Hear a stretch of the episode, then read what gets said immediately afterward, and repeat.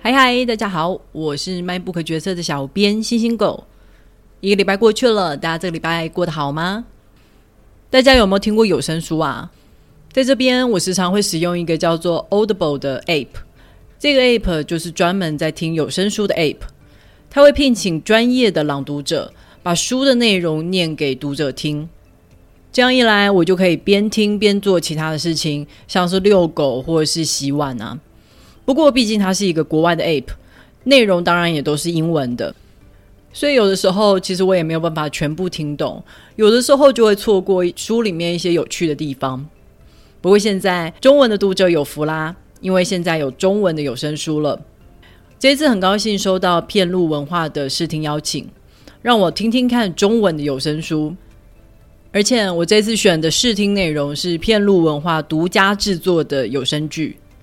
所以它不是照念原书的内容，而是请专业的编剧把书的内容改编，再搭配上专业的配音员或者是剧场人员来用声音演出，非常的引人入胜。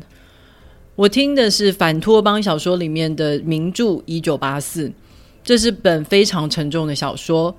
在一九八四的世界里面，有个无时无刻都在盯着人们一举一动的老大哥。老大哥不仅管你在做什么，还会管你在想什么。只要你的脑中有任何反抗老大哥的想法，思想警察就会找上门来。这么沉重的书，我一直都没有看完。但是现在它改编成有声剧以后，因为增加了一点点的娱乐性，结果我不知不觉就听完了。甚至听完以后还有点意犹未尽，想着嗯，是不是可以去找书来看了？这就是有声书的魅力呀！购买有声书非常简单，只要在片路文化的网页上面点选购买，接下来就可以直接收听有声书的内容了。或是现在你也可以在成品的网络书店购买有声书的兑换卡，在卡片的背后有兑换序号，一样利用这个兑换序号就可以在片路文化的网页上兑换有声书。这个卡片设计的非常的漂亮，是黑胶唱片的造型，具有收藏的价值。我会把相关的资讯放在资讯栏，大家有兴趣的话，记得去点选来看看哦。欢迎大家都来加入有声书的坑。好的，让我们来介绍今天的书。今天要来继续延续上周的书《第二轮班》。作者之所以会提出“第二轮班”这个概念，就是因为现在的社会有越来越多的双薪家庭，夫妻两人白天都要上班。但下班以后，往往还有很多的家务要做，举凡是煮饭、洗碗、陪小孩玩，或者是督促小孩的课业、洗衣、打扫等等等等，这些逃避不了的家务所占用的时间跟心力，几乎都等同于我们又上了一个晚上的班。而女性每周花在第二轮班的时间，又比男性多上很多。这也就难怪很多的职业妇女时常都会觉得精疲力尽，时间都不是自己的。上周我们有讲到，这场性别革命很大一部分的起因是在于经济结构上面的改变。在第二次世界大战之后，社会鼓励女性走出家庭，进入职场，追求自我的实现。但拥有工作之后的女人，不像男人一样，因为有了金钱就免除家务的责任。不论是出于自愿或是被迫的，很多女人都还是认为家务是自己的责任范围。这场性别革命所带来的矛盾，影响最直接的，当然就是现在的婚姻关系。接下来，就让我们来看看它带来了哪些冲击吧。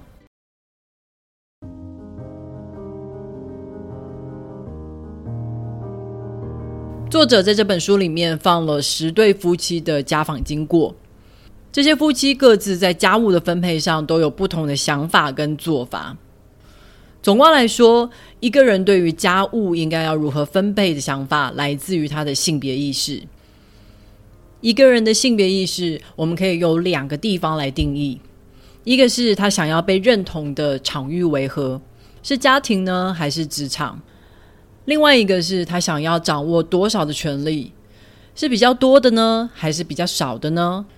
还是他喜欢双方拥有平等的权利。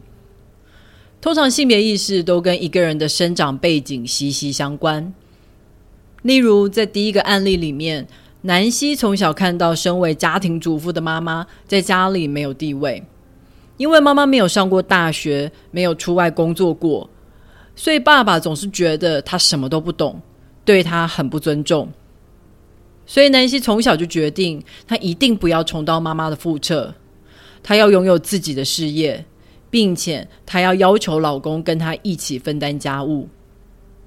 但南希的老公伊凡对于家庭有不一样的想法。他的妈妈在他小时候有酗酒的问题，因为酗酒，所以疏于照顾小孩。所以伊凡从小就有一个期望，他希望他的未来有一个温暖的家。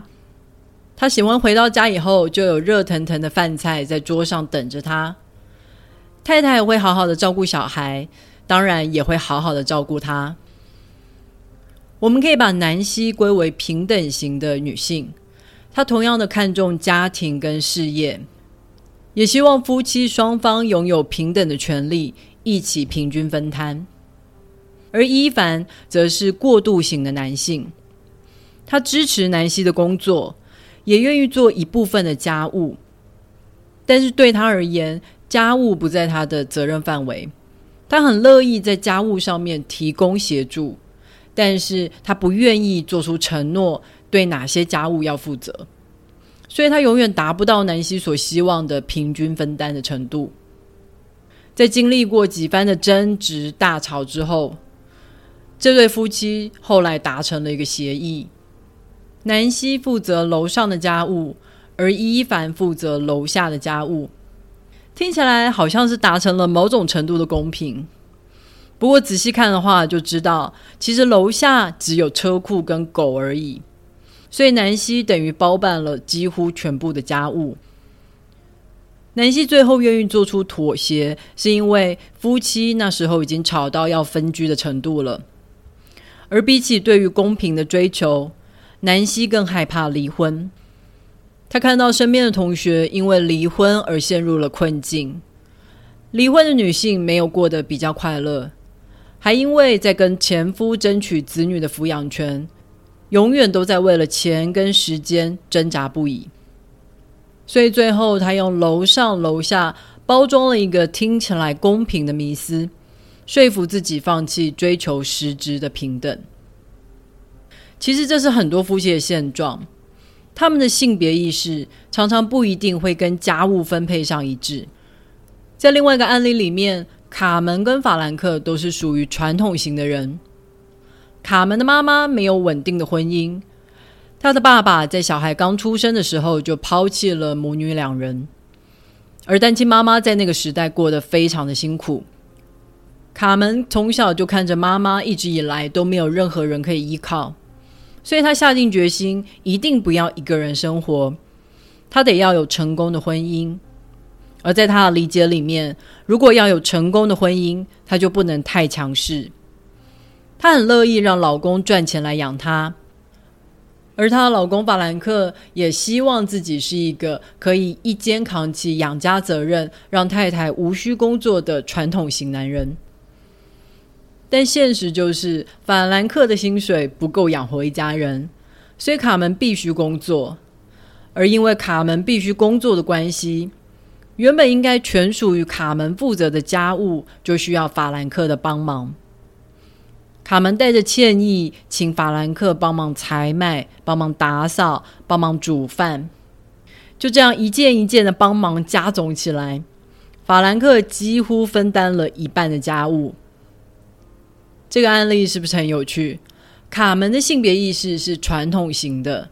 她扮演了一个需要男人照顾的无助者、无能者，但是最后她却得到了一个平等型的家务分配。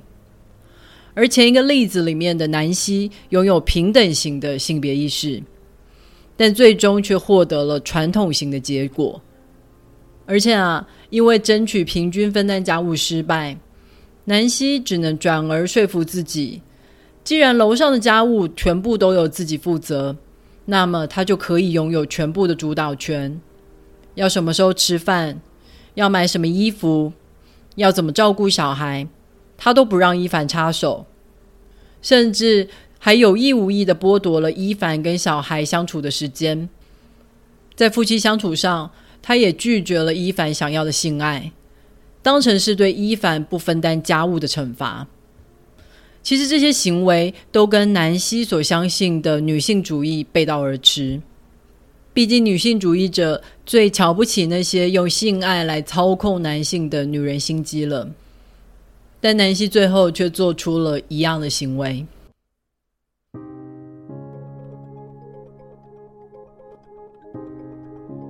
在伊凡跟南希的案例里面，南希会把不做家务跟伊凡不够爱他、不够尊重他两个事情捆绑在一起。南希说：“其实他并不介意多做家务，而是他认为伊凡之所以不做家务，是因为他认为自己的时间、自己的工作比较重要，所以他就要求南希要牺牲时间来完成家务。但另外一方面，伊凡觉得尊不尊重跟分担家务没有关系啊。他对南希展现尊重的方式是在于，他都会认真的听他对各种事情的观点，也会在重大的决定上征询南希的意见。当南希觉得工作跟家庭两头烧太累的时候，他就劝南希可以减少工作的时数。他觉得这就是对南希的体贴啊。但就南希的感受而言，伊凡所提出的建议根本就不是体贴，而是剥夺，是要他对家庭做出牺牲。作者在他的家访里面就发现，在婚姻关系里面会产生冲突，常常都不是来自实际的行为有没有平均分配，而是对于应该对什么样的行为心存感激定义产生了矛盾。就像有的男性会觉得自己每天努力的加班赚钱，都是为了这个家庭在努力，太太应该要感谢他。但如果太太并不感谢这份礼物，就会抱怨老公只是在利用工作逃避，在家庭里面缺席，觉得非常的不公平。而有的女性觉得自己的高所得是对家庭的贡献，但对老公来说，这只是伤害了他的男子气概。他对这项礼物根本就不领情，还不如太太多花点时间待在家里。结果当然双方就有了冲突。作者把这种平衡关系称为“感谢经济学”，付出对方需要的，对方才会心怀感激，这个感谢的账目才会真正的平衡，双方就能继续走下去。在我年轻的时候是很讨厌婚姻的。因为我在我自己的家庭里面看到很不公平的家务分配，都是妈妈承担了大部分的家务。当我跟妈妈抱怨为什么这么不公平的时候，妈妈跟我说：“因为爸爸从来都不会干涉他想要做什么，给他全然的自由，所以相较之下，他多做一点家事也无所谓。”那时候我不太能被这个说法说服，只觉得不干涉有什么了不起的。不是很理所当然的事吗？后来开始交了男朋友以后，才知道原来不干涉没有那么简单，多的是喜欢对女性指手画脚的人呐。所以现在我就渐渐可以理解我妈说为了全然的自由而愿意承担不公平家务分配的原因。我想就是因为我爸妈在感谢的账目上是平衡的，所以双方才相安无事的走到了今天。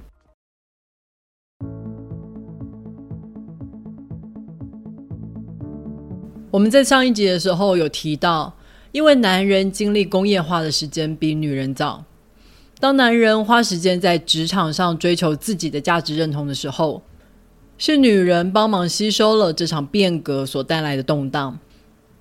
但是当后来女人也迎来了工业化，她们离开家庭进入了职场，这个时候却没有其他的角色帮忙女人吸收变革所带来的动荡。所以，所有的矛盾全部都回到了女人身上。这一波的性别革命，争取到了让女性可以和男性有一样的机会。它塑造了一个追求自我实现的现代女性新形象，让女性心生向往之。但是，这场革命只完成了一半，因为它并没有产生另外一个让我们一起照顾小孩、分担家务的现代新男性形象与之搭配。所以，当然无可避免的就造成婚姻中许多的紧张关系。这几十年来，随着越来越多的女性出外工作，离婚率也节节高升。这个社会因此做出了一个结论：是因为女性出外工作，所以导致离婚的。因为这些女性要求更高，自我感觉更良好，都是因为女性变了的缘故啦。但我们是不是可以用另外一个角度来说，是因为男性没有变的缘故，所以离婚率才大幅的增加？如果职业妇女的先生愿意分担家务、照顾小孩，那么这些女人的压力就不会这么大，婚姻关系也就不会那么紧张了。现在大部分的人在讨论家庭教养的时候，都还是把焦点放在母亲的影响上，但其实父亲的角色也扮演很大的作用力哦。南希会把不做家务跟老公不够尊重她捆绑在一起，也是因为看到父亲在家里像个老爷一样。颐指气使的使唤母亲，在其他很多的访谈里面，很多男人回忆起父亲，大多都会形容他们是家里的缺席者、隐形者，只会赚钱，不关心家人的需求跟感受。而在访谈里面投入最多家务的男性，他的成长背景里面有一个消失的生父跟慈爱的继父。他的继父待他就如同亲生儿子一样，所以他有了非常明确的好模范跟坏模范。他从小就想要成为像他继父一样的爸爸。在作者的研究里面，一个男性愿不愿意投入家务，影响最深的因素其实是他的父亲在家庭里面是什么样子，并不是说他的父亲在家里有没有分担家务哦。而是说，他的父亲在家庭里面是不是一个积极的参与者？毕竟每个时代，父亲的角色要做的事情都不太一样。在过去，父亲往往负责的是孩子纪律的养成，他可能没有做太多的家务。但是如果他是一个积极投入孩子教养的父亲，在家庭里面从不缺席，就会在孩子的心中留下一个鲜明的形象。这个小孩长大以后，也会比较乐意做一个积极参与家庭的男性。他也比较可能跟上时代的脚步，愿意分担更多的家务。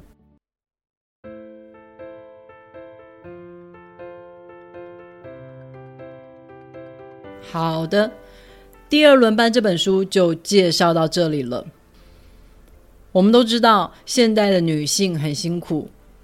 既要回应社会自我实现的期待，当个有工作的有用女人，又常常对于职场跟家庭之间的矛盾感到焦虑，感到不堪负荷。不过，我相信现代的男性也很辛苦，他们男子气概受到挑战，必须要接受老婆出去工作。出去工作的老婆是不是就不会绝对的依赖他了呢？同时间，为了分担家务，他不能再把工作放在第一位，他也要承受在职场上落后的压力。不管是职场或是家庭，想必很多男性都感到很憋屈吧。对于第二轮班，很多男性都会采取一种策略，叫做降低标准。他们说，他们对吃一点都不讲究，所以吃冷冻食品就好了。他们不看育儿书，觉得养育小孩不需要看书。如果要他洗衣服，他就全部塞一起。反正男人的衣服没有这么讲究。结果就把老婆的漂亮衬衫搞到染色缩水。老婆如果抱怨受不了，都是因为他有较高的需求，那就只能老婆自己做喽。这些男性总是会称赞老婆做的比他好多了。又快又有条理，不像他老是笨手笨脚的。我相信这些称赞都是真心的。但如果我们这些女人就真的把事情接回来做，那可就趁了这些老公的意啦。俗话说得好，每个成功的男人背后都有一个伟大的女人。为了要让男人完成属于他的另一半的性别革命，我们女人要做的就是要持续的督促，欢迎男人参与家里的大小事务。千万不要因为他一开始的不擅长、不顺手就放弃，也不要因为自己可以就全部都自己来。女人的任务不是要成为做家务的专家，而是要帮男人完成革命。加油吧！如果你听完今天的介绍，对这本书感兴趣的话，别忘了透过 MyBook 决策的导购链接来购买这本书。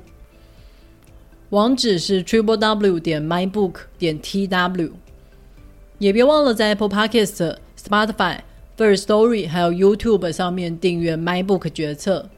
你的订阅跟留言就是对我最好的动力。好的，让我们下个礼拜再会，拜拜。